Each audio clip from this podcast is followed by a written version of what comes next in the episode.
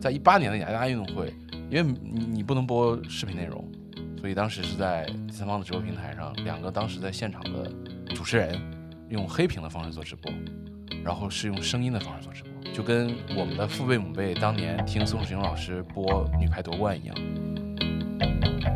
我们今天回头再去翻新闻，当年在一七年四月份是宣布了一八年的雅加达以及二二年的亚运会是有电竞项目。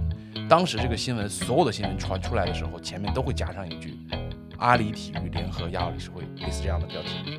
也就是说，在那个时候，这件事情的运作是阿里主导的。经历了那样一个小的波折之后，你会觉得我们是否就本不应该期待所谓的一个什么的标志？就是它正常的去走就好。Hello，大家好，欢迎收听新一期鹰眼时间，我是一飞。呃，这是我们关于杭州亚运会的第一期节目。呃，从我们录制的这个时间节点看，就是根据中国队获得金牌的这个速度，估计整届比赛会获得二百多枚金牌。我就一直在想，当获得这么多金牌，每一枚金牌的这个关注度受到稀释之后，哪一项比赛会是最受关注的？那我觉得应该就是第一次成为亚运会正式比赛项目的电子竞技。所以这期节目，我们想在这个时间点聊一聊，呃，电竞这一项饱受关注的竞技比赛是如何一步步进入亚运会，还有他在为进入奥运会所做的一些尝试。当然，这背后有非常多的参与方，我们也争取聊清楚，呃，电子竞技进入亚运会对这些参与方都意味着什么。那这一期请到的嘉宾，呃，非常难以介绍，应该说是。著名播客嘉宾，呃，曾经在很多的科技和创投节目都有过精彩输出的庄明浩老师，呃，当然他也是非常资深的电竞从业者。那至于其他的一些介绍，就让他自己来吧。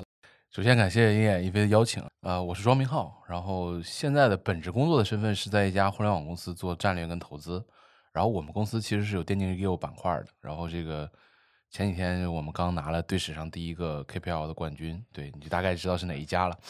然后之前是做投资跟互联网相关的比较多，然后为什么跟电竞相结缘比较多？因为我在这段创业之前有一段创业经历是做熊猫直播，当时是跟王宗校长一起做的，所以那个时候跟电竞行业产生了比较深的关联吧。然后其实，在呃为什么会加入熊猫？那就是在熊猫之前，在我还在做投资的时候，也看过一段时间的电竞投资。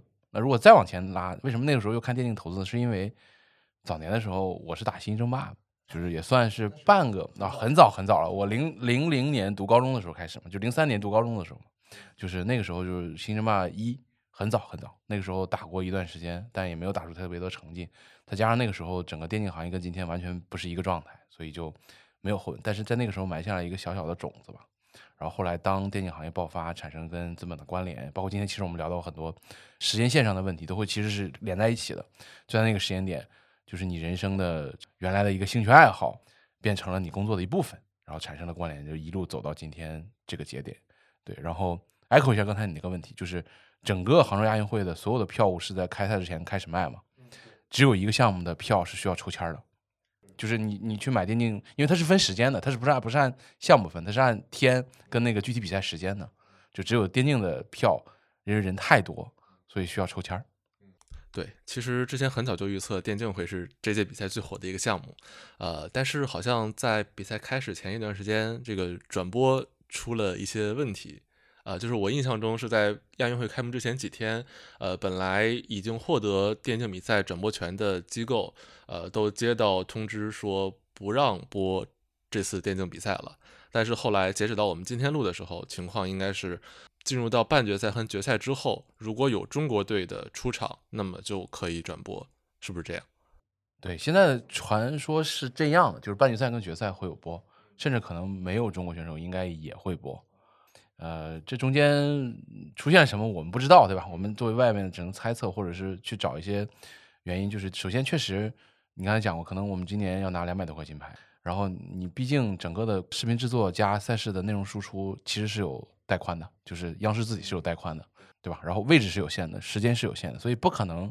首先，我们把电竞作为一个普通项目来看，不可能所有的项目都会被直播，一定的。你像很简单，今天早上起来我听我们有个举个例子是说，柯洁的比赛，然后小组赛是打韩国的一个什么很有名的选手，就按实力跟这个话题性而言，应该也是非常热的，但是其实也是没有这个播出的。所以纯从一个普通项目角度来讲，可能确实不可能保证所有项目都会被播出。第二点就是说，怎么讲？毕竟马上国庆了，对吧？然后这个就是电竞行业的电竞这几个项目，除了可能那几个比较特别一点，比如说梦三国这种，你像那种比较热的热门那几个项目，比如说尤其典型的以英雄联盟跟 DOTA 为主的这几个最最最头部的 MOBA 类项目，它是有很多的各个国家之间的恩怨情仇的。对，尤其是跟韩国嘛。对，所以就是就是从一个不要给大家找堵的角度来讲，可能某种程度来说也不希望过早的，对吧？我觉得可能有这个角度的考量嘛。当然，可能还有更大家比较常见的那种考量，就是毕竟它是跟游戏关联的，它要考虑到，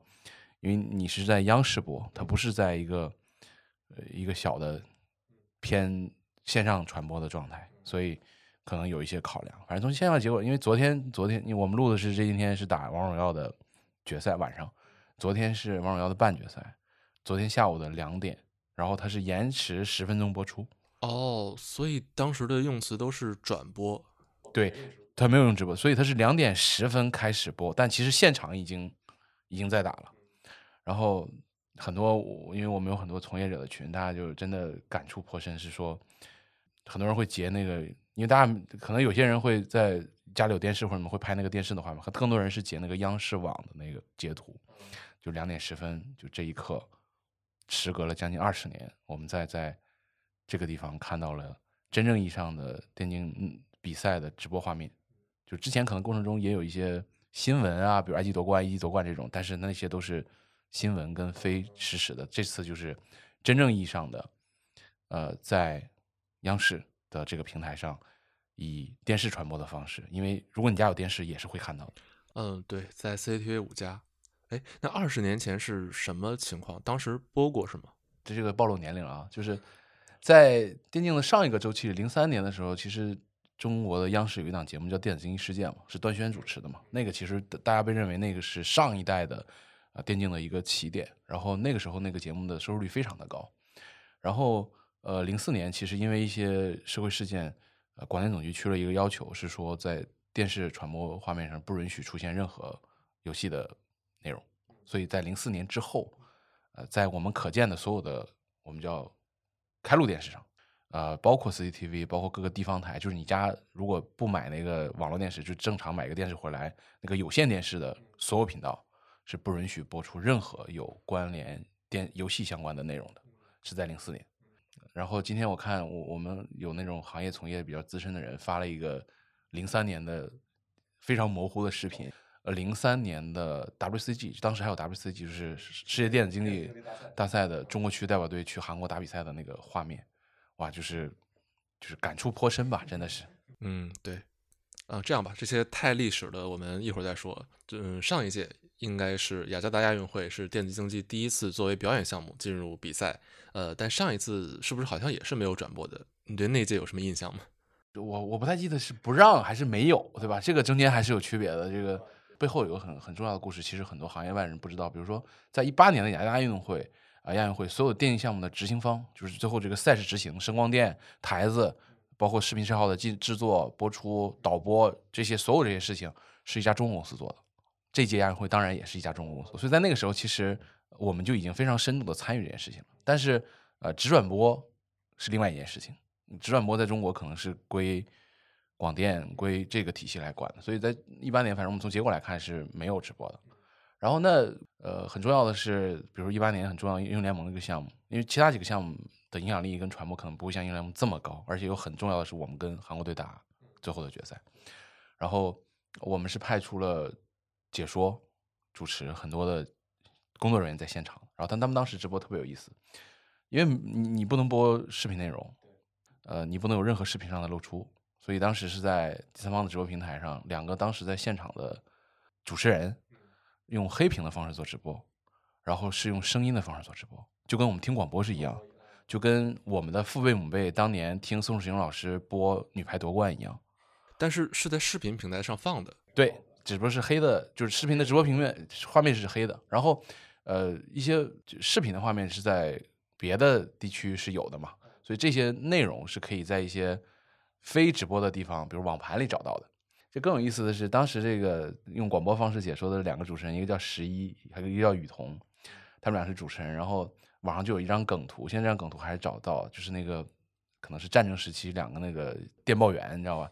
黑黑白的照片，然后把那个头换成他们俩，然后他俩在那摇电报，然后配图就是永不消逝的电波，就是 这种方式记录了这样一个啊非常有意义的历史时刻。这个因为就是我们最后拿了冠军，其实，在当时当届的比赛状态来说，中国和韩国至少从我的角度应该是四六开，就是我们其实是要弱一点点的，但我们最后赢了，所以这个这个心态还是变化非常大的。对，那届我印象很深，那届应该还是 UZI 是核心吧？对，对，是的，UZI 拿了，然后这个这个呃，所以就是当时拿这个冠军，就是大家是非常激动的，甚至就是当时那个另外一个我们这个行业很有名的解说，就管泽元接受采访是说，就很多人说这个历史书的一页就是很多人的一生，但是他说我们就恰恰的我们就在这一页里面，就是当时的给了这样一个，我觉得是拉的高度非常的高，这是一八年出现的事情。对我印象深的一个图片，应该是他们夺冠之后，五个选手一起举着国旗合照的那个场景。呃，我不知道在之前 WCG 夺冠的时候，会不会有这种举着国旗合照的场景。有，但是因为 WCG 就首先 WCG 之前更多是个人项目，比如 Sky 夺冠了对吧？Sky 是沃三对吧？沃三上去之后，他 Sky 是披过国旗的，也有这张照片。然后那个时候团队项目可能是 CS，可是 CS 在中国的俱乐部里面，可能就 WNA 拿过一个杯赛的冠军，也披过国旗，但那个时候是他们的身份是俱乐部的选手，就他们挂的是 WNA 点 Alex 对吧？呃，广州恒大拿亚冠，对，是也拿亚冠，对，也是拿国旗的对吧？但是那个状态跟亚运会拿国旗是不一样的，就是他是以国家的身份拿的嘛，而且是亚运会嘛，因为这个可能又引发我们后面的问题，就是在亚运会之前，其实有一个类似的电场赛叫室内运动会，亚洲室内跟武道运动会，这个比赛基本上是每每届亚运会前一年举办，它叫室内运动会，其实它在测试的是很多偏象棋、围棋。然后还有武道，它叫室内加武道运动会嘛，它是测了很多这样的项目。那其实，其实，在零九年的亚洲室内运动会就已经有电竞项目了。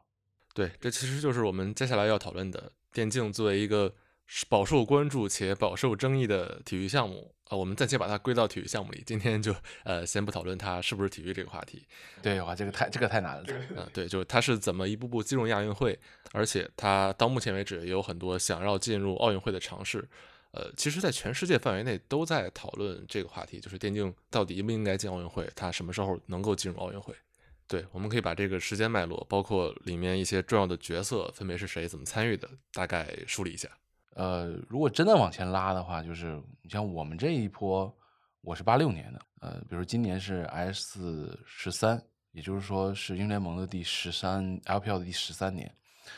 呃，在 LPL 起初的时候，就是在我们后，我们之前刚才我们讲过，叫最开始是叫 WCG 的年代，那个时候的厂商主要是以暴雪的什么《星际争霸》《魔兽争霸》，然后 CS，然后是以这些游戏为主的。那个时候我们叫这些厂商的商业模型是软件公司，也就是说它的商业模式是卖光盘。那电竞对于他而言其实是没有意义的，就是说我把游戏卖给你，理论上我的商业模式就结束了。所以在那个时候，厂商对电竞的态度是。不那么认可，或者说他不需要这件事情投入太多的精力，所以那个时候，呃，对我觉得在这儿，我们要不要还一句话先解释一下电竞跟游戏的关系？就是游戏是游戏本体，电竞是围绕这个游戏所产生的竞技比赛。对对对。那像在最开始的呃某个阶段吧，这些电竞比赛对于游戏厂商来说，可能是它的一种促合手段，可以这么说吗？甚至是说，甚至有些另外的原因导致在中国这个有特殊性，比如说。当年那么多人参加《新争霸》跟《War 三》的比赛，那么多人看，中国那么多用户玩儿，可是中国的盗版用户应该是多多远远多于正版用户的。所以，对于假如说今天你你是暴雪对吧？那那个事情对吧？所以在那个时候，呃，以 WCG 为为代表，我们叫第三方赛事是主行业的主流，也就是说，它的主办方并不是这个游戏厂商本身，它主办方，比如 WCG 最早的主办方是三星。三星为什么要做 WCG？因为很简单，三星当年的显示器业务非常强，它要推显示器，它的角色是这样的。所以在那个那个年代的时候，呃，以第三方赛事为主，然后呢，它的参与方也确实是以国家为命名，但是背后刚才我讲过，队员是以俱乐部选手身份参与，但他会凭国家的这个这个叫排名。所以当年大家会说 WCG 是不是就是电竞自己的奥运会？就类似，但是有区别。呃，单项的话，可能世锦赛对更贴切一些。啊，对，类似对，就是这个状态嘛。然后进入到网络游戏年代，比如我们今天常见的这些比较头部的电竞项目，对吧？英雄联盟、王者荣耀、和平精英、吃鸡，甚至瓦罗兰特背后的运营方，对吧？腾讯、完美、威社，包括 OW 背后的暴雪，本质上来讲，呃，它是网络游戏运营商。那电竞对他而言，最直接的作用在于延长生命周期。延长生命周期的意义就在于，因为网络游戏的收入是靠长时间的运营获得的，而不是单纯卖你一下就结了。啊，不是卖游戏，它是靠你往里充钱。对，是靠氪金的，对吧？所以在这个年代、这个过程中，一款游戏的长线运营变得重要了。那厂商就有动力跟有钱愿意去做电竞的事情。所以在这个时候出现了，就今天这个时间点占主流的，我们叫厂商时代的电竞电竞时代，就是厂商为主导方，就是比如 LPL 就是腾讯在做，对吧？TI 就是威社在做，中中国区就是完美在做，OW 联赛就是暴雪在做，就是厂商自己有意愿、有能力、愿意放钱来做这个这类比赛。当然，这类比赛可能也跟团队竞技类的项目崛起有关。到了这个年代，到这个年代的时候，开始出现一个状态是说，一年一二年，LPL 刚刚兴起的时候，那在那个时候，呃，其实韩国就想过要把电竞带到亚运会。一四年是仁川亚运会，所以他在一三年的我刚才讲过仁川亚运会的前哨战，就类似一三年的亚洲室内运动会的时候，就把几个韩国的头部项目带到了亚洲室内运动会上。呃，所以一三年这是电竞第一次进到亚洲室内运动会。呃，不不，零九年其实有，但那个时候更多是以单人项目为主。前厂商时代的项目是以什么，比如说街霸、铁拳，然后新争霸。但是真真正意义上这一波配合着厂商时代的崛起以及团队竞技类游戏的崛起，大概是在一三年第一次进入了亚洲室内运动会。本来韩国是想在一四年仁川就把这几个项目带到。仁川亚运会的，但是当时的亚奥理事会没有同意，所以在一四年的时候没有出现电竞项目，但是在一三年的亚洲室内运动会上是有电竞项目。我们当时的英雄联盟是第一年打职业联赛，我们还没有外援，所以比较简单。所以当时体总找到腾讯，然后腾讯直接安排了当时联赛成绩最好的一支完整的俱乐部，就是五个队员加教练都是属于一支俱乐部。然后去参加了当年的一三年的亚洲室内运动会，就是当年的 WE，就是现在的若风、厂长、卷毛、微笑他们那个加上教练阿布。哎，这算不算英雄联盟第一次以国家队的身份去参加世界比赛？对对，算是。然后呢，他们拿了亚军，最后输给了韩国。然后这个时候你要知道，呃，大型综合洲际类运动会的项目确定，一般是在上一届确定下一届的大概的范围。然后是在下一届开赛之前的可能半年左右确定具体的小项，大概的时间节奏应该是这个样子。所以一四年结束的时候就要决定一七年的世室内亚洲室内运动会跟一八年的这个雅加达的项目的。然后这个过程中就出现了另外一件事情，我觉得昨天我去整理资料的时候很有意思啊，就是这个如果大家有有印象的话，比如说听咱们节目比较多的，说一五年出现了什么很多事情是在体育行业中国的体育行业很重要的那一段时间。啊，那你说的应该是一四年发布的那个呃关于体育产业的四十六号文，对，一首先是一四年的四十号文，然后一五年整个大的体育行业开始兴起，对吧？很多事情，对吧？中超的版权的天价，呃，恒大的夺冠，我们回头去看，就真的是非常多大事都是在大概一四到一六年左右那个期间出现的。然后这里面就出现了一家公司在这件事情上很重要，叫阿里。呃，阿里体育，阿里体育，阿里体育是在一五年成立的，也是在那个周期里成立的嘛。然后，阿里体育成立之后，他也买版权、做赛事什么什么，对吧？在一六年初的时候，阿里成立了这个类似电竞的事业部。然后一六年三月份，阿里宣布要做一个比赛，叫 WESG，就是世界电子竞技大赛，大概是这样一个名字。一六年三月份的成立。然后呢，呃，我提问一下。阿里它有自己的游戏吗？哎，好问题，没有。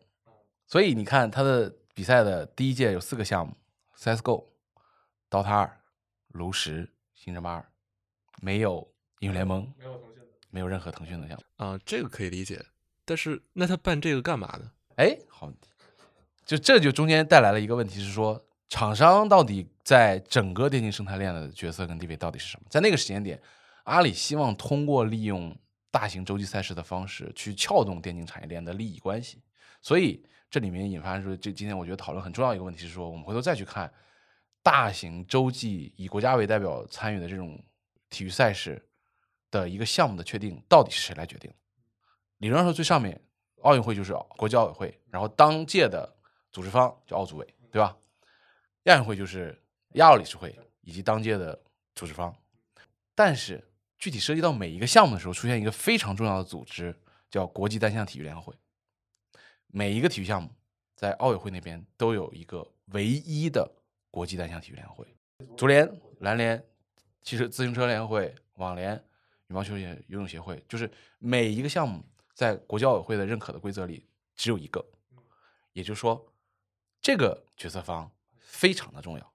首先，他要争取自己这个大项进入范畴，然后再争取自己大项里面有多少个小项，具体小项是什么，进入每届比赛。这里面就出现了这次亚运会或者说包括入奥的很重要一个问题，就是说，截止到今天，今天国际奥委会并没有认可任何一家在电竞领域的这样的协会。嗯，这个前提就没有了。那他为什么不认可任何一个呢？不是说没有。就是说，他没有认可，但现实世界上存在着几个这样的组织想做这件事情。那这几个组织之间本质来讲是利益竞争的，它是有博弈关系的。最开始的时候有一个类似的机构叫 IESF，叫国际电子竞技联盟，它是在零八年就成立的。成立的背后是韩国的这个力量，因为韩国在当年我们讲新争霸那个年代是电竞最火的时候。然后韩国的电竞有一个联盟，就是或者就韩国的电竞协会，不叫 KASPA。它相当于联合了一些国家，在零八年左右成立了 IESF，零八年成立，所以开始运作的就是一三到一四年的那次亚运会。所以当时它成立的原因其实特别简单，就是我们希望在那个时候，至少韩国希望在通过 IESF 的方式，促进韩国强势的几个项目进入到后面的亚运会比赛里。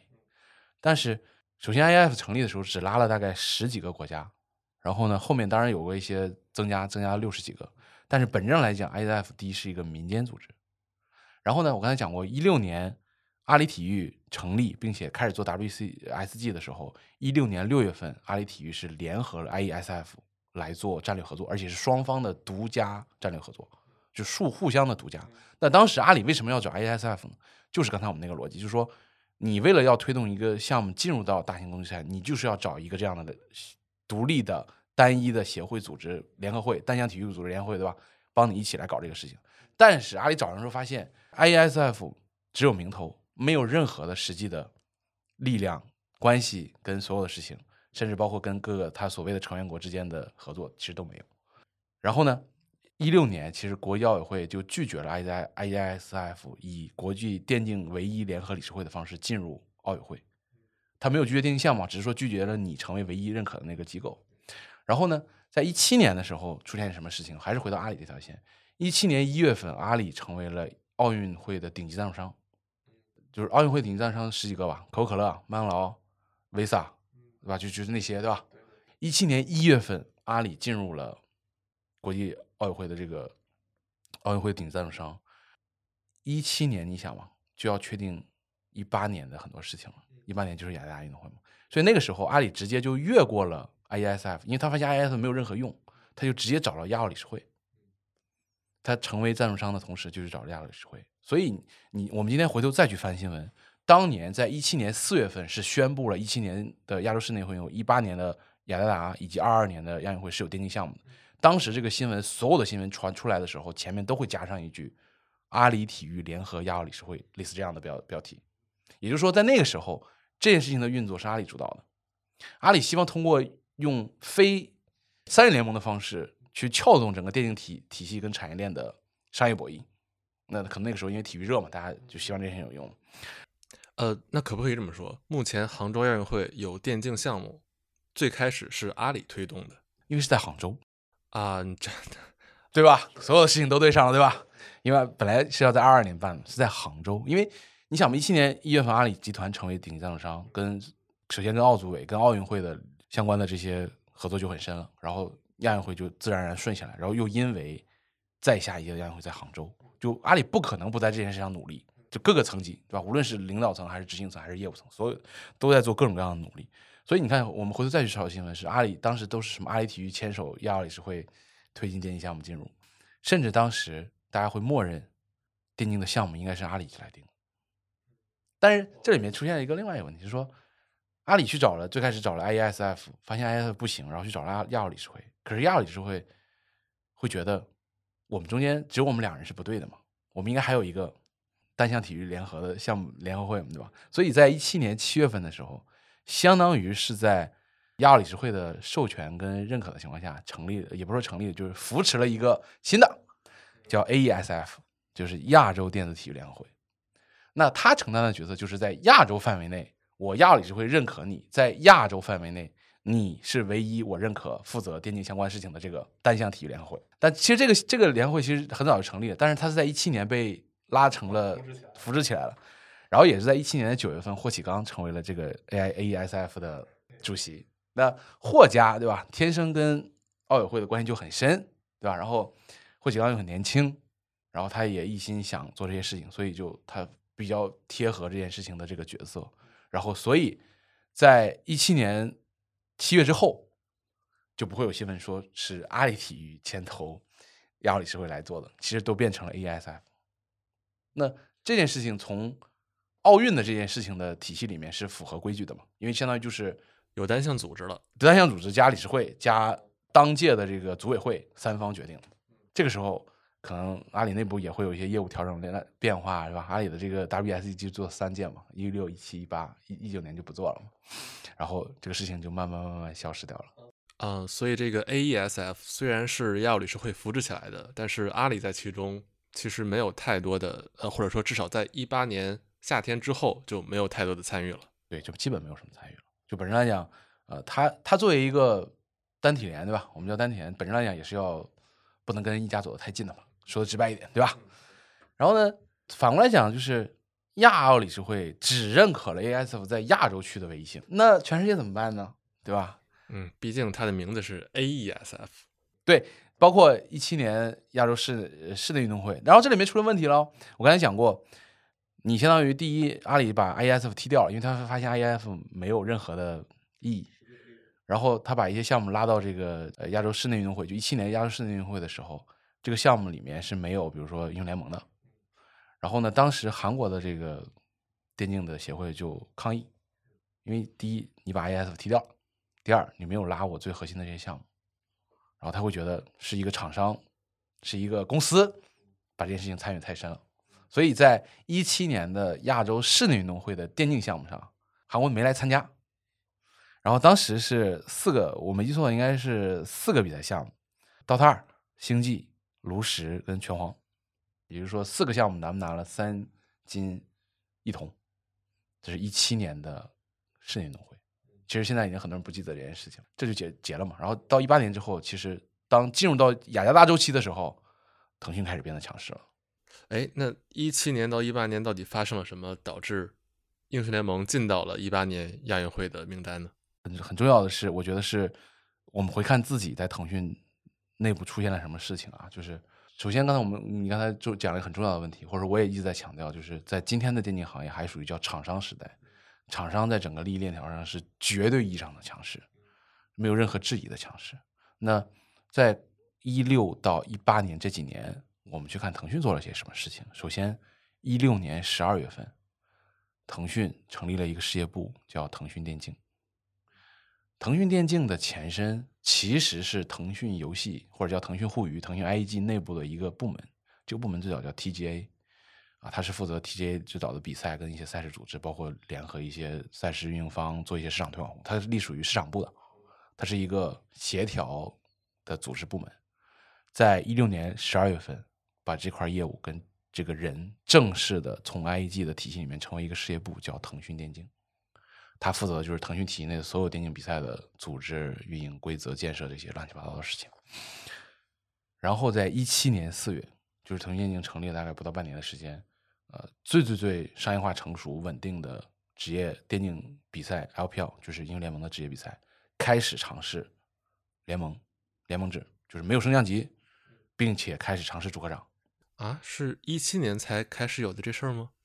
一七年是一七年才有的事情，感觉已经很久了，对吧？但是一七年才有，因为然后听咱们博客，应该很多人看 BA，对吧？呃也大概知道北美四大体育联盟应该是什么样，就是在那个时候，LPL 开始参考世界上最最最成熟的体育商业联盟去设立自己的联赛体系，然后直到呃一九年的一月份，腾讯成立，腾讯就是腾讯跟呃 Right 就是拳头那家公司来专门负责 LPL 的运营，那就往前更走了，就像 NBA 联盟的成立一样。所以在这几年过程中，呃，首先，呃，腾讯其实早就意识到自己在整个电竞体系的角色跟定位，但是在电竞联赛跟电竞的商业化这件事情上，在这几年是发展非常快的。那同时，他也意识到，阿里当时为什么要做那件事情，并且撬动那么多乱七八糟的事情。我刚才讲再讲个例子，比如说阿里当年成立 WESG 的时候，他 DOTA 二的项目都没有一线队伍来参与，为什么呢？这里面就引发出另外一个问题，就是说，这个可能看体育比较多的人，或者说年头年纪稍微大一点的人应该会记得，比如说当年的奥运会，NBA 联盟是不允许 NBA 球员去参与的，最早的时候，所以才有了梦一嘛。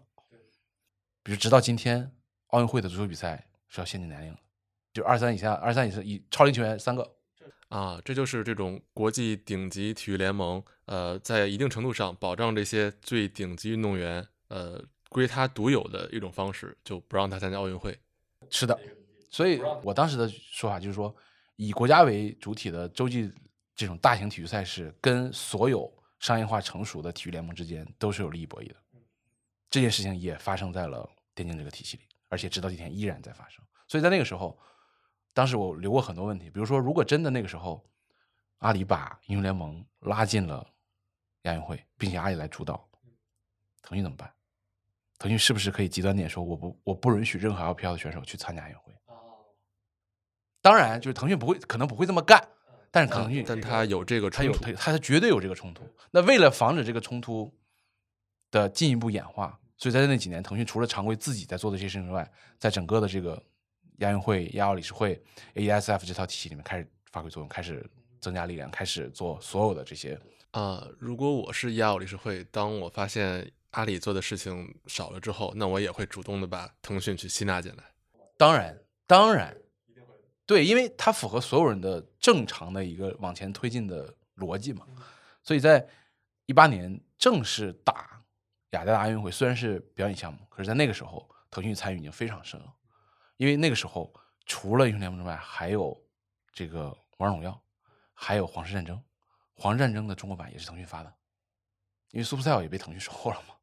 所以本身来讲，这件事情对腾讯利益也非常的大。所以在一八年的亚大运动会上，包括国家队的队员的选拔、教练，然后包括赛事的执行、组织、解说、配套所有事情，腾讯说我来，他有绝对的理由跟绝对的原因把这些事情包在自己身上。这也某种程度来说，他把一些问题隐瞒掉了。我们回头去想另外一个，比如说我们换一个项目，比如说足球，亚运会的足球队伍的选拔，足协要出面，对吧？集训、教练，呃，赛事组织，然后后勤，乱七八糟所有这些事情，应该是由协会来做的，在电竞领域，腾讯来做，对吧？至少腾讯负责的项目是腾讯来做了，无可厚非，但是他一定隐把一些问题隐藏掉了，就他的大不大懒跟他的很多事情，一定把一些本应该不这么做的可能会暴露的问题隐藏掉了。所以在今天可能出现，包括我们最开始讲的直播转播的这些问题，可能都相关，都有一定的关联。那在电竞这边，实际上没有一个同等效力的协会，呃，而是由腾讯这家公司所代为操作了这一切。那中国有没有呢？也有，但是就是我我再举个例子，比如说我们刚才讲了，一七年腾讯决定把 LPL 联盟制取消升降级，啊、选手全部注册，然后有甚至有转会的要求，有工资帽、冠名。你看到这些，你你听到这些关键词的时候，你第一想到这些事情不应该是足协来干的吗？在传统体育项目里面。啊，那他提前做到了管办分离，这个就中国体育圈一直在提的一个概念。对，管办分离这么解释也对，就是说我当时写的说法是说这些事情是不需要跟体总打招呼的，因为本质上讲是我自己的事情，跟那套体系是没有任何关联的。那如果把它当成一个体育项目发展来看的话，它可能跳过了很多中国体育特有的一些阶段，直接进入了一个非常高度市场化、职业化的体系。比如说，英超是有英超联盟，呃，他不需要向英足总汇报他任何日常的操作运营。那在中国的电竞就是提早进入了这一阶段。对，是的。当然，就是反过来讲，就是他肯定会跟一些官员或者什么沟通，但本人来讲，他他是做很多决定是不需要太考虑这件事情，所以也导致了可能一些问题的种子被埋下了。所以进入到一八年，一八年雅达达的表演赛，本质上来讲是一次试水，或者说是一次预演，因为它除了预演在亚洲范围内的这个真正意义上参赛的国家的数量，然后参与的程度。观众的反馈、赛事组织、配套、乱七八糟，包括各个国家的要理事会的这些官员们也要去看这个东西到底是怎么样，所以它相当于就是一次小型的试验，然后以一个表演项目的方式把它包在了一个不需要那么在聚光灯下面的状态下，然后看上去结果还不错，那索性就顺理成章的二二年的事情就不会出现了太多的问题，可是中间也出了问题，我们又进入到一八年已经过去了对吧？进入到二二年周期。嗯，最新的阶段，对最新的阶段就是这样，就是二二年的杭州亚运会的这个周期里面，对吧？我再去翻时间的时候，昨晚去翻时间线的时候，是二零年的十二月份才确定了二二年杭州亚运会有电竞项目。按理说应该在一八一九年就确定啊，二零年底的时候是确定具体有哪些小项吧？哦，no no no no，二一年九月才确定小项，中间出过一次波折。杭州亚运会在公布大项的时候，第一次公布是在一八一九年那个时候，我不记我具具体不记得，就是大概三十几个大项是没有电竞的，所以那个时候也有一个一段时间的大家在猜测，然后在二零年十二月份确认有了电竞项目，同时加另外一个项目叫霹雳舞啊，因为他要入奥运会，所以自然而然的也入亚。对，二零年十二月份才真正意义上大家知道说，二二年的杭州亚运会会有。电竞项目，但具体是什么项目是没有的，因为中间可能二零年有疫情，乱七八糟各种各样的事情耽误了，对吧？然后这个时候出确定的时候，就是大家会出现了这个这个另外一件我觉得比较有意思的事情。一九年十二月份的时候，一九年底的时候，刚才我们讲过，就是电竞项目要进入奥运会，有个很大的前提是说，奥委会要承认一个全球范围内的单项体育联盟，AESF 之前的 AEF 被否了。然后 ASF 因为只在亚洲，没有办法承担这个角色。那一九年十二月份成立了一个新的机构，叫 GEF，Global 国际电竞联合会。一九年十二月份，记住这个时间点。刚才我们讲过，二零年才确认真正意义上就有这个。一九年十二月份确认国际电子竞技联合会成立，在新加坡成立的，主席是新加坡的奥运理事会的秘书长，根正苗红的奥委会的人。然后背后的支持方也是当季的国际奥委会的执委，叫黄思锦，也是新加坡人。但是这两个人你可以理解是被推在前台的前台的人，背后是谁呢？副的这个理事会长对吧？魏纪中，魏老，魏老也是被拉来站台的嘛？看起来也是对吧？对我刚才就是在想，他跟哪个厂商或者哪个组织有关系？也没有。然后第二个人是一个加拿大的奥委会的委员，第三个副秘书长是腾讯的程武。程武是谁呢？对吧？这个不太了解的人，大家可以查一下。程武之前，程武之前是腾讯 IAG 市场部的老大。刚才我们讲过，腾讯电竞是由腾讯市场部来的。然后，程武一直以来都是腾讯电竞对外的开各种各样大会第一个讲话的人。但是他的身份一直没有挂腾讯电竞的负责人，他挂的是腾讯影业、腾讯动漫的负责人。但实际上他是，包括他也是腾讯集团的公关的负责人，就是他是这样一个角色。然后呢？更有意思一点是说，在 GEF，你想是一个国际电竞联合会，这个联合会的成立的新闻是腾讯电竞报的。然后呢，在所有的新闻的第一页第一排写着“国际电子竞技联合会正式成立”，底下有排小字，腾讯成为全球首席创始合作伙伴。什么意思？就是你明显能感觉到，这是腾讯在希望。成立一个能够行使国教委会认可的电竞体育单项联合委员会的这样一个公一个协会，并且他把这个事情放在了新加坡，也没有放在中国，让尽可能多的我们叫根正苗红的奥运体系里的这些官员们成为所谓的理事长啊、秘书长啊什么的，对吧？但是你你对大大家都懂的嘛？对，能看到大家所做的这个尝试这个努力，对吧？那这里面就出现，当时我就觉得，那出现另外一个问题啊，就是说，他要做这件事情的目的，当然就是为了奥运会去的嘛。对可是问题在于，首先你要是要奥运这方认可，对吧？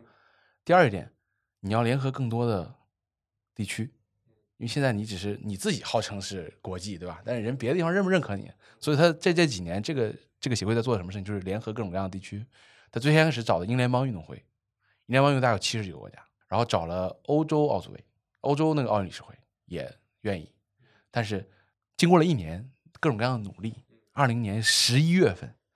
国际奥委会官方是吧？有他们有个叫电竞联络小组，是工作办嘛？明确的表示，至少到二零二零年十一月份的时候，他们国教委会是没有承任何承诺承认任何一个协会是能够负责这件事情。所以说，他的努力还在继续。然后同时，同时你要知道，就是 GEF 成立了，那原来的 IEF 包括 AESF 也不会放着这个事情不管嘛。所以在二零年三月份的时候，又出现一件事情，这个这两个看上去有些没落的组织做了一次合并呃合作。IESF 就之前那个看上去只有名头没有实际意义的国际的组织，认可 AESF 是亚洲区唯一的合理的理事会。然后呢，反过来讲，AESF 就是亚洲区的这个认可了 IESF 是唯一的国际电子竞技联会。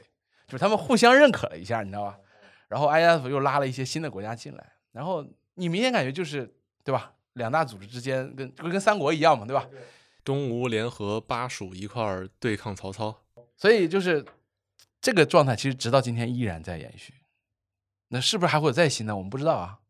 然后你反过来讲，你说今天这个时间点，我们狭义上的这个我们所熟知的电竞，可能就是这个样子。然后这里面啊，我们再想另外一个组织方。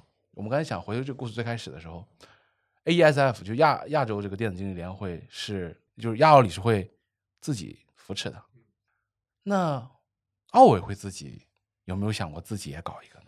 既然也没有，对吧？我也不承认任何一家，但是这个利益又这么大，对吧？我为什么不自己搞一个呢？他也想搞，但这里面出现一些问题啊。是这样，就是呃，之前首先奥奥委会的主席明确的讲过。说我们今天常见的这些大家习以为常的电竞项目，都是鼓励战争、暴力这种方向的，对吧？因为你你你，比如说 MOBA 王者荣耀，那拳击不鼓励暴力吗？哎，所以所以他他用这个理由就不对嘛。但是没办法，他就用这个理由来来讲，他说这些不符合这个奥委会的这个乱七八糟，对吧？所以他就拒绝了。最开始是拒绝的，然后在二一年四月份的时候，啊，有一次放开，但是。当时是什么放开？他举办了一个叫奥林匹克虚拟系列赛，Virtual，虚拟体育吗？对，所以电子竞技叫 eSport，虚拟体育叫 e 呃 Virtual Sport，这两个事情之间是有巨大的差别的。从今天的结果来看，因为在亚运会之之前，大概九月五号就亚运会开始之前，呃，国际奥委会正式成立了一个叫国际奥委电子竞技委员会。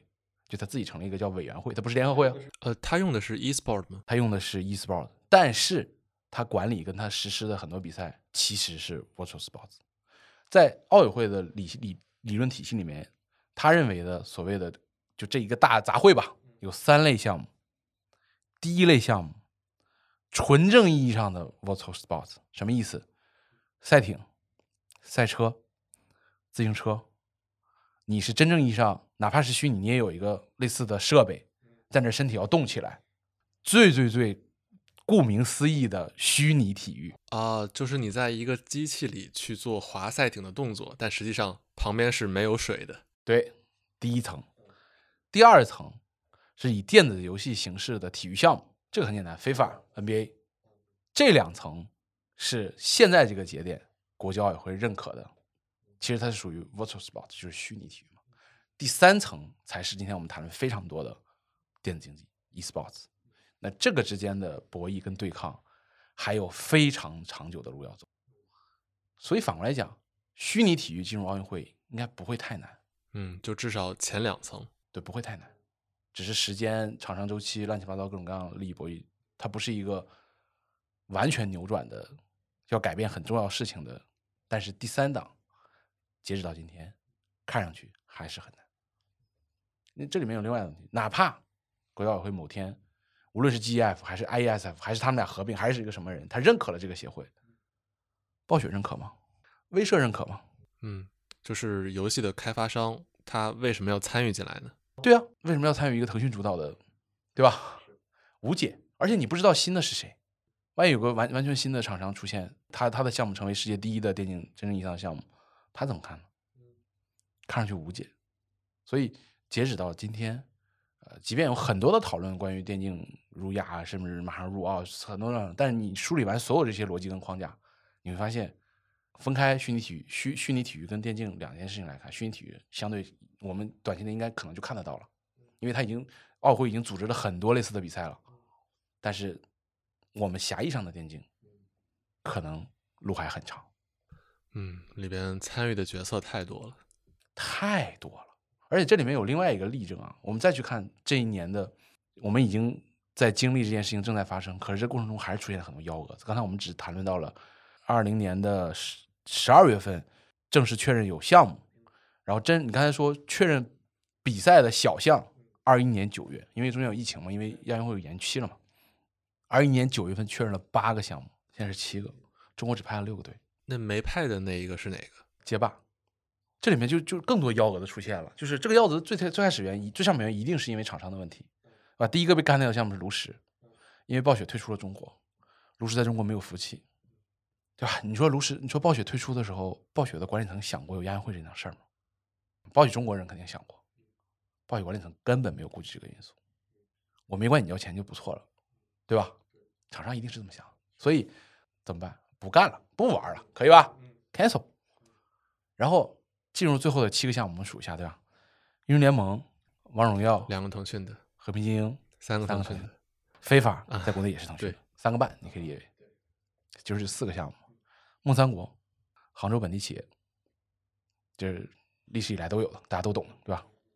五个了，DOTA，全世界范围内最被认可的竞技项目。然后中国区也有完美这家公司做代理商，六个，我们派了六队，但还有一个项目叫街霸。我们没有派队员，为什么？街霸的版权方卡普空，日本公司。街霸五就是比赛项目是街霸五，大家会说是不是因为没有版号？不是哦，街霸五在中国是有版号的。有中国的代理公司吗？有，但中国代理公司更多做的事情是什么呢？因为卡普通的街霸五在中国是卖在主机上的，中国的主机市场的代理商只负责卖那张碟。中国区的街霸五没有联网功能，所以在中国有街霸五的电竞比赛吗？有。线下的也有线上的，但是本质上来讲是民间的，就是这个代理商只负责卖光碟，不负责任何所有其他，就跟当年暴雪在《星际争霸》年代经历事情是一样。我光碟卖完，这件事情就结束了。那卡普空中国也不会管这件事情。那队员怎么选？嗯，首先没有行业协会，而且也没有一个跟腾讯一样对等的、愿意大包大揽的公司。教练怎么选？按成绩？按排名还是按什么？那钱谁出？索性就不玩。所以最后我们拍了六个项目。那当然，六个项目又也还不太一样。四个腾讯项目一定是就是组织最完备，就准备的最充分的，对吧？可能报道上也会也会最多的。确实是最火的。对，那当然可能确实人家也火嘛，那相对来说，可能 DOTA 二跟梦三国就会差一些。那可能跟厂商的扶持力度什么各种各样都有原因。但是至少，比如在很多的公开采访，比如说。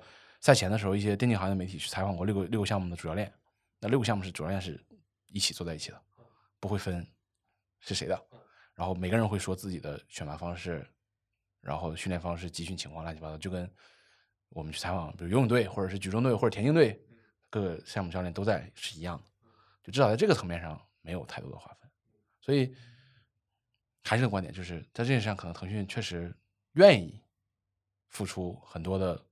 双引号的成本，各种各样的成本，去把这个事情担起来。哎，我突然想到，前两天我看到一个说法，好像是 DOTA 的比赛会不播，有可能。但现在看上去，现在可能现在的排期表可能应该还是有的，因为很简单，背后负责赛事转播跟执行的公司也是腾讯系的公司。反过来讲，假如我们换个角色，今天你是这个体委，就是国家总局的人啊，你是官员。你面对这个事情该怎么处理呢？平衡呗。对啊，所以因为本质上讲是一个互相我说的难听一点是互相给面子的事情。这个可能也跟这个没有那么职业化的项目完全不太一样的一个状态，它太多的错综复杂的利益在里面了。嗯，这些游戏组织、游戏厂商，还有中国的代理商，所以这些事情可能当年，比如说当年为什么 NBA 不要球员去打奥运会，也是一样的。嗯，我刚才在想一个足球的例子，就是在国际足联或者说世界杯这个项目里，呃，在运动品牌里，阿迪达斯是参与的比任何一家其他品牌都要深的。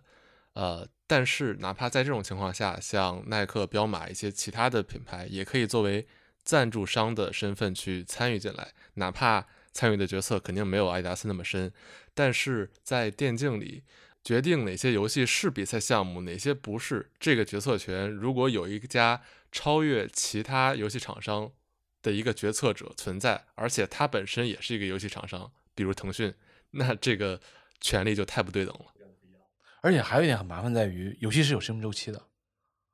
这个一八年或者一七年确认二二年要有的时候，其实就有很多文章去探讨。二二年的时候，因为一七一八年眼前的大家差不多能知道，可是二二年呢？嗯，到时候什么游戏火，什么游戏不火？比如现在，现在这个街霸，我刚我刚才讲的小故事，街霸五也依然有这个问题。如果去年二二年的杭州亚运会没有延期，卡普空可能会有动力做这件事情。为什么？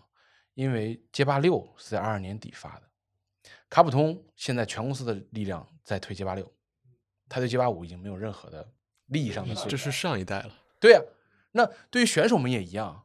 就如果你是一个街霸的选手，现在所有的世界的选手都在苦练街霸六，但如果你要打国家队，或者你要为了这个项目参与亚运会，你要继续苦练街霸五啊，还只能玩上一代的游戏。对，你只能亚运会打完再去练。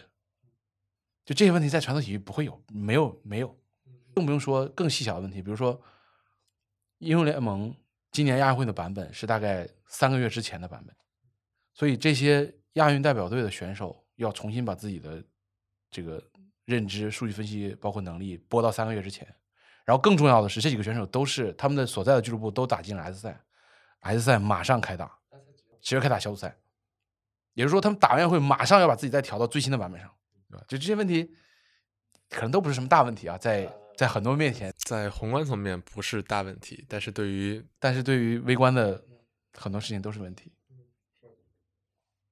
那你觉得这次电竞入亚之后算登堂入室了吗？不知道，就是经历了那样一个小的波折之后，你会觉得我们是否就本不应该期待所谓的一个什么的标志？就它正常的去走就好了。就是中间过程中肯定会有碰撞，会有波折，会有反复，但是反正你只要这个事情再往前走，我觉得作为从业者而言，可能就不需要再想太多。嗯，其实一直有一个观点，就是电竞的商业化、职业化，至少在国内搞得已经非常超前了。所以，它是否还有必要通过像亚运会、奥运会这样一个传统体育赛事来证明自己？呃，当然，入奥在全世界范围内很多其他国家也在推动，因为这是一个更复杂的事情。但至少在中国来说，入亚是一件如此紧迫，或者有必要投入这么大的精力资源去做的事儿吗？从业者们的。态度其实是比较暧昧的，我觉得，就很多人会觉得，很多人会有一个从业者的共识是说，谁更需要谁，就这是其实是一个非常明摆着的结论。对我原来是觉得电竞需要这些传统体育大赛来给自己在公众范围内找合理化，那这些大赛需要电竞带来一些呃新的年轻的潜在用户，嗯，但现实看上去这个事情可能太过互相的一厢情愿。就是它确实可能也带来了，或确实那边也有提升，也有很多，包括拿金牌怎么样，反正没问题。但是你会发现，它的意义跟作用没有想象那么大，就是扭转乾坤，或者是或者说反过来讲，这个行业已经发展到也不那么需要一个什么样的大的促进力量，让它真正意义上再迈一个巨大的台阶，可能也没有那么需要。或者说，哪怕今天所谓大家会认为年轻人很喜欢什么，其实从常规的。广泛媒体的这个传播角度来讲，电竞依然还有非常多的争议，是不可避。哪怕是在年轻人的人群中去做统计，也依然如此。那就是，那你还那你就继续做呗，去去对吧？去去去改进，去去调优，去让自身变得更好，去避掉那些问题，然后继续往前走，而不是这些问题可能也不是因为，也不太会因为，哪怕你这些运动会、亚运会真的成绩非常好或者怎么样，真的会提升很多吗？就是问号。嗯，就是之前想的比较简单，对，太一维了，太太太直，太太零跟一了。嗯，那现在会发现，哪怕在电竞本身的人群或者更接近的潜在人群里，还有很多问题还没有解决。比如，我跟一些看电竞的朋友经常讨论啊，就是很多，说实话，很多中国的电竞选手，他们的呃形象气质，确实没有那种呃我们对于一个运动员所。想要的、期待的那种，呃，阳光、积极的美感。对，是的。但是有很多欧美的电竞选手，他们一看就是健身的，就是他还是有这种一个健康的形象去展示出来。所以就是这还有很长的路要走，还有很长的路要走，而且是自己先就你不需要借助于外力或者是别人告诉你怎么，就是没做好的事情还有很多，就是你那些优先级跟应该做的事情更重要，一样，确实是这样。哎，那如果不入奥或者入亚的话，呃，国内电竞这个盘子现在本身是一个健康良性的吗？哦，我不知道啊，因为我在想，就是这几年游戏其实是受影响比较大的一个行业，那电竞是它的一个衍生产品，那会不会这几年的状态是怎么样的？哎，呃，不能说是良性嘛，就是它其实我们讨论的更多的还是最头部那几个项目，呃，大部分项目其实并没有那么好。但是，如果我们不以一个职业体育的角度去看的话，以一个民间的角度去看，可能它存在就在那儿就好了。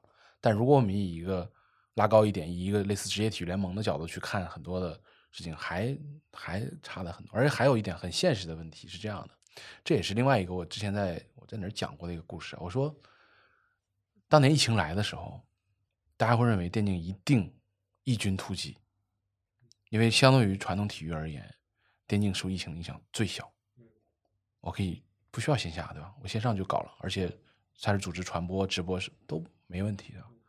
但他们忽略了一个更上面的问题，这个问题是什么呢？我们想过，刚才我讲过，腾讯电竞是来自于腾讯市场部。电竞在起初存在的意义是给游戏提供市场功能。那厂商为什么愿意拨出一部分钱支持电竞？他会发现这部分钱的投入产出比是更高的，但疫情来了之后，游戏本身就不需要花钱了，天生这个时间的刺激就给到你了，你已经享受了一个更大的红利，他再拨出一些钱去做电竞的意愿就变少了。举个很简单例子，王者荣耀在疫情期间不办 KPL 收入也是涨的，厂商的意愿变少了，所以其实，在进入到今年之后。呃，我觉得亚运对于行业的很多从业者一个作用是，大家有那口气在那提着，这个很重要。就是因为我们回看电竞上面的游戏行业，中国的游戏行业在二零二二年是有数据统计以来第一次行业规模下滑，跌了百分之十，第一次，跌的还不小，对，跌的还不小，对吧？那长在游戏体系上的电竞怎么可能好过呢？而且你的商业模式又更多是靠广告。是靠赞助，那这种收入必然又受到宏观经济的巨大的影响。那所以，就是我们抛开这个今天这一口气掉在这儿的因素之外，以一个相对理性角度来看，其实电竞在今天，哪怕是在中国，在全世界范围内发展最为顺利、商业化最成熟、体系最健康的中国市场来看，也遇到了很多的问题。只是说这口气还掉在这儿。呃，中国市场承担得了这么多罪吗？哎，当然，当然承担。在上一个时代，韩国承担了这个角色，但是在互联网时代，中国承担了这个角色。因为很简单，我们再举，就最近发生的一个新闻，英雄联盟是全世界范围内公认的在电竞体系里面可能最好的项目之一。北美职业体育联盟是大家认为职业体育发展最好的地方。北美的英雄联盟的最牛逼的一支俱乐部叫 TSM，今年退出了北美的英雄联盟职业联赛，因为商业化转不过来。那他要加入到哪个联赛吗？可能会加入 LPL。TSM 可是去年福克斯全世界排名第一的电竞俱乐部。北美很多的电竞俱乐部这个市场估值都特别高。哎，这也是我一直好奇的一个问题啊，就是北美这些俱乐部如此高的估值，它是源于自身的营收就有非常大的一个规模、非常健康的一个状态，还是说是源于它在这个联盟里，这个联盟里不降级的，他的这个资格或者席位本身它的价值？对，而且还有一点现实原因在于，他们的很多赞助其实来自于上一波的另外一个跟这个行业看上去没有任何关联的行业，叫 Web 三。TSM 当时最大的赞助商是 FTX，就是那个暴雷的加密货币是那个交易所，就是哇，世界的经济感觉都连在了一起，对吧？所以估值可能没有太多的实际的，它自身的商业运转还是很，你看很简单，欧洲也一样，欧洲最早上市的那个 Face，就是很有名的 CS 跟那个 PUBG 的俱乐部，现在已经接近退市了，巅峰十亿美金，现在大概就两三千万美金的估值，因为商业模式就是不 work 啊，你财报一看。烂成什么样子呀？因为我们自己有俱乐部对吧，也是在亏钱是肯定的嘛。就是当然大家是非常有意识，是说让这件事情变得越来越良性，就是亏，比如亏损减少对吧？商业化的路径跟尝试变得越来越多，然后你的业务形态变得越来越稳定对吧？包括就是很多这些事情，它一定是往那个方向努力的。但是确实距离一个比较理想中的状态，其实差别还是挺远的。我觉得跟足篮这些传统的相比，会更容易一些。对，因为它很多基础的建设体系跟那什么就在嘛。你像那天我知乎上之前也有个问题很有意思，就是杨毅老师，杨老师可能是那个世界杯之前跟那个一个视频网站录了一个综艺节目，然后那个综艺节目有另外一个嘉宾就是波比，波比是谁？就腾讯的老大，就负责 IPL 整个，然后他就跟那个波比聊了很多嘛，然后他可能有期播客就说这个事情，然后他有一个有一句话是说，CBA 联盟的商业价值可能连。甚至连 LPL 都比不了了，从来就没有比得上过呀。哎，对，所以这个问题，这个问题被提到了知乎上，然后很多人知乎的回答就说：怎么可能比得了呢？对吧？怎么可能比得了呢？呃，电竞这边我不知道啊，就 CBA 俱乐部一般来说，一个赛季的营收或者预算，呃，大概大几千万，可能是一个比较正常的状态，甚至是小几千嘛。你像两，像你像我我的母队吉林队，一年两千万撑死了。那电竞呢，比如 LPL 的顶级联赛，那要也要分最头部的俱乐部跟你像最头部俱乐部，光一线队的五个主力选手的薪资可能就要到小一个亿了，这只是那五个人的工资哦，所有的事情都不包括啊。嗯，那所有的加起来呢？呃，大概给个量级，最最头部肯定是九位数嘛，肯定是一级的嘛，小一点的可能也要几千万的嘛，甚至要大几千万的嘛，小一点，就你保一个。还不错的，在联盟的成绩不至于太难看，虽然也有很多俱乐部非常难看，就一个赛季只赢一场或者一场不赢那种也有。对啊，又不会降级，可能再加上他可能明年会有些收入嘛，所以真正意义上的净亏损，可能最最最苟住的方式，一年亏个小几千万嘛，最苟住的方式。嗯，跟足篮相比，其实算健康的了，相对好，因为它毕竟它是一个还是有进项的。嗯，因为它就是一个企业主体来控制。这个模式非常清晰，包括它的权责、做决策的这个流程也都非常清晰。对，而相对来说，腾讯还是至少腾讯的几个项目，腾讯分钱还是愿意分的嘛，这很现实。转播权也能卖，对吧？虽然门票可能卖不了什么钱，但是这些权益反正都还有，所以就还好。但确实，我觉得如哪怕今年成绩很好，亚运会假设最后真的成绩很不错的话，明年大家还是要接下来想一想。行业发展问题，所以今年也有很多人提出另外的角，比如出海，去中东。啊，中东现在很多体育项目花的钱都很多，呃，电竞算是其中一个。对，中东是出海是一个，然后，呃，这个行业一直以来的更新迭代是靠新项目的带动的，但是新的游戏就是一个新的项目能够成为公认的 number one，是一个可遇不可求的事情，它有太多的因素导致的，因为你想嘛。英雄联盟跟 DOTA 都是第十二、第十三年了，理论上说他们应该早就过了那个生命周期的阶段了。那为什么还只有我们除了这些我们刚才讲过的运营、商业化、联盟，就是很多正常的运营维持之外，很重要原因在于没有人接得上啊，就是游戏断代了。一八年的时候，大家认为 PUBG 有可能会接，就吃鸡，但是 PUBG 在中国没有把号。啊，和平精英是因为游戏内容的一些问题，对，不太适合。对，然后毕竟是对着人打枪嘛。然后，可能这两年又又觉得瓦罗兰特可能会好一点，但瓦罗兰特本身来讲是一个改良版的 OW 守望，就是所有的这种我们叫头部项目的最大的更迭，一定都是一个游戏类型的更迭，它不太可能是由一个改进型的产品，就是替代你的永远不是一个另一个你，一定是一个完全新的跟你不一样的东西。在电信行业也一样，那那个新到底是什么，大家不知道，现在就是找不到。所以反过来讲，就是当然这件事情可能又扯到游戏行业。你像腾讯当年为什么在海外疯狂的投资，原因就在于他要抓住下一个，因为一旦下一个不是在他手里，他就很，他甚至不惜错投，宁可错杀一千，不可漏过一个。就甚至你像当年 MOBA 火的时候，英雄联盟早期的时候，它那个图像其实你跟二 D 是没有区别的，就是其其实虽然看上去是有一，但其实就是平面的，所以他甚至去投三 D 的 MOBA。那这个其实没有什么本质改变啊，从游戏体验来说。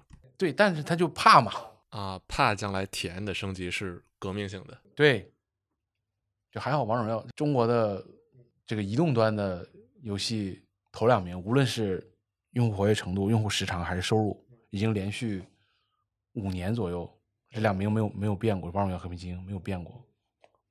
按理论上来说，应该也要有换代的，可是看不到啊。嗯，是不是在游戏史上，这些也算是非常长寿的啊？网络游戏太长了，就是网络游戏，就单机游戏就五年。我们其实算过的，就是核心的黄金周期就五年。你从当年的星争霸到 CS 到魔兽，到 DOTA，基本上就五年。哎，所以这届亚运会是有电竞项目的，但是下届亚运会确定了吗？下届有，名古屋有，呃但是项目不知道。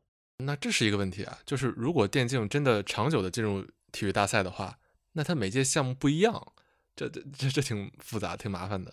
谁谁告诉你永久的？没准再下一届就没有了，有可能，对吧？因为亚运会还有一些特殊，因为它会兼顾一些所谓在亚洲地区开展的比较多的项目，比如什么藤球啊、武术啊，还有什么就是泰国有什么传统项目我忘了，就是他会兼顾这种东西嘛，对吧？对各国的本地文化的展示。对对对对对。所以，哎呀，做一些看一届吧，我天呐，想不了那么多了。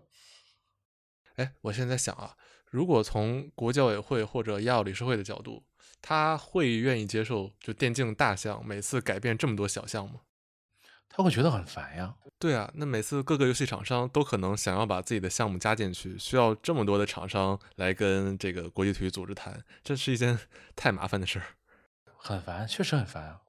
所以反过来讲，我们在举，经常我们其实会举另外一个，就是 F 一嘛，或者叫赛车啊。对，在很早年的时候，他有过入奥的一个尝试。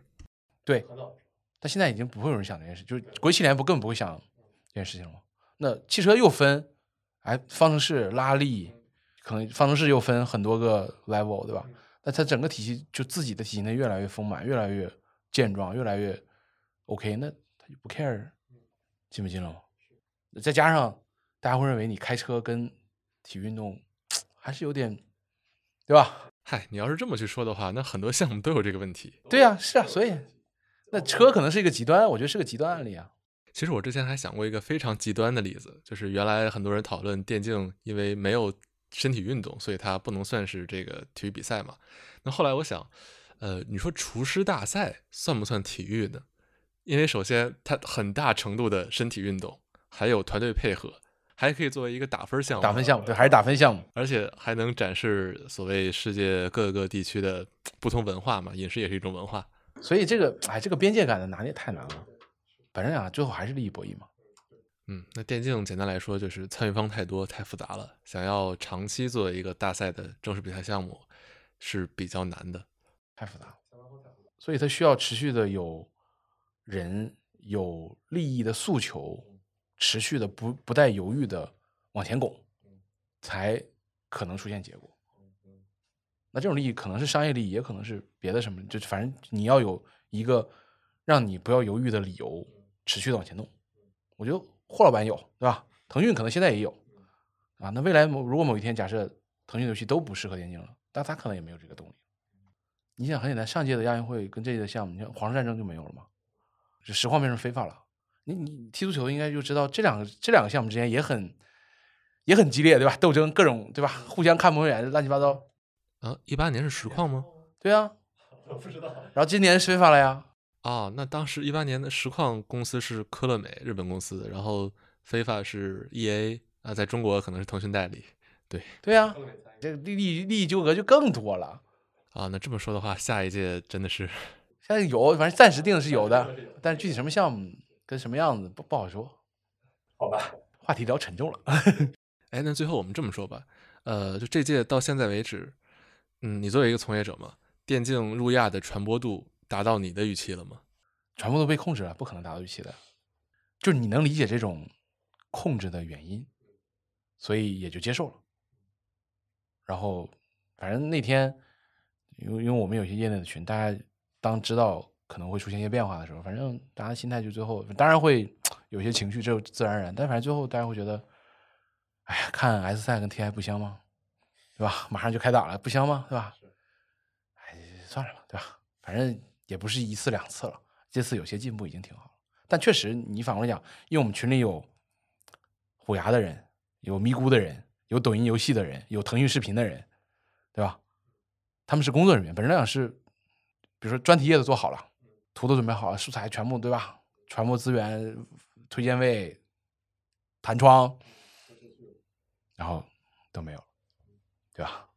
那对他们而言，就哎，他们也不容易，因为确实就是因为你是从业人，并且你跟这些个体，就是这些。